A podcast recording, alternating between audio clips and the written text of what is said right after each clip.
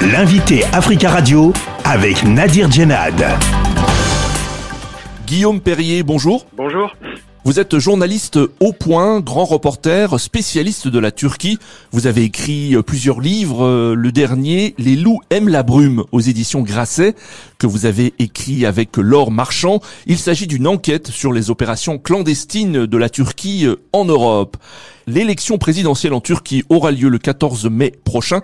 Quels sont pour vous les principaux enjeux de ce scrutin? Les enjeux se résument euh, en une formule, c'est euh, la continuité d'Erdogan ou la fin de son, son mandat, euh, de son règne, hein, je dirais, après 20 ans de pouvoir. Le président turc se présente une nouvelle fois pour pour 50 plus et il n'a jamais été aussi contesté. Donc l'enjeu, c'est d'abord est-ce que les Turcs veulent prolonger son règne ou y mettre fin? Au pouvoir depuis 20 ans, Recep Tayyip Erdogan peut-il vraiment perdre le pouvoir?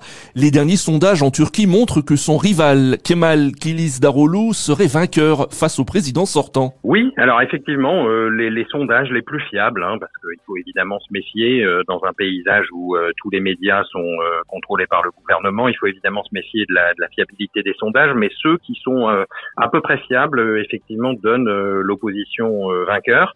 Alors, il y a une incertitude, hein, je crois que c'est la, la, principale information, c'est que pour la première fois depuis 20 ans, il y a une réelle incertitude sur l'issue de ces élections. Jusque-là, euh, euh, c'était toujours des référendums pour ou contre Erdogan et il y avait peu de, de suspense hein, sur le résultat. Là, il y a un vrai, euh, une vraie incertitude.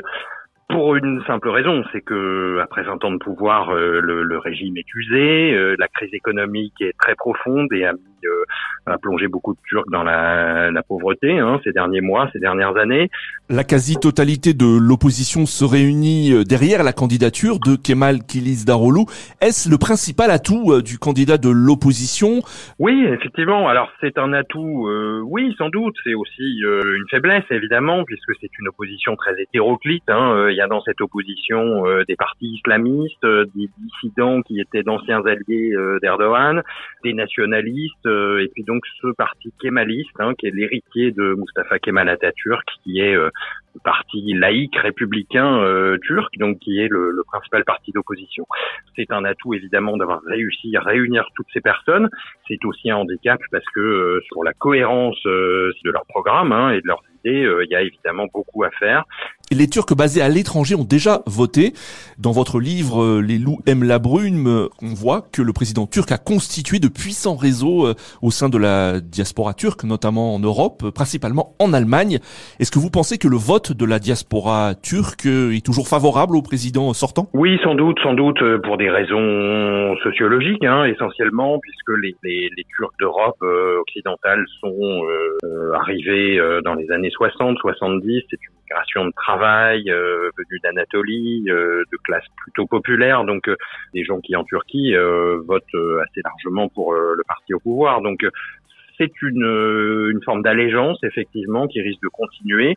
On a vu que le taux de participation était plus élevé qu'à l'habitude hein, euh, Euh, donc ce qui pourrait euh, avantager le score de l'opposition. Euh, mais de toute évidence, Erdogan arrivera vainqueur en France ou, en Allemagne. mais attention, ça n'est pas forcément le cas dans d'autres pays comme aux États-Unis. Donc voilà, le, le, vote des Turcs de l'étranger représente à peu près 5, 4 à 5 des, des électeurs, mais avec une participation plus faible. Euh, c'est donc un enjeu euh, relatif hein, pour, euh, pour ces élections. Ça n'est pas là que le résultat se décide. Il y a eu un séisme dévastateur en Turquie en février dernier, responsable de plus de 50 000 morts dans le sud-est du pays.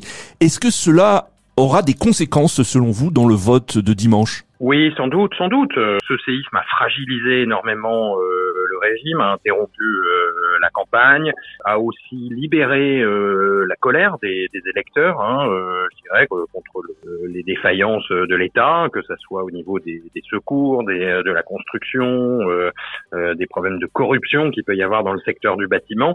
Euh, donc tout ça, cette colère peut s'exprimer et pourrait s'exprimer aussi dans les urnes. Hein. donc c'est une possibilité. Maintenant, la principale motivation que les Turcs ont pour voter pour l'opposition, c'est la crise économique. Alors effectivement, ce, double séisme de février a renforcé encore un peu plus euh, la détresse euh, économique d'une bonne partie de la Turquie, mais c'était déjà quelque chose qu'on pouvait observer depuis de longs mois. Alors ce vote va être scruté par les euh, pays occidentaux, notamment États-Unis, mais aussi au sein de l'Union européenne.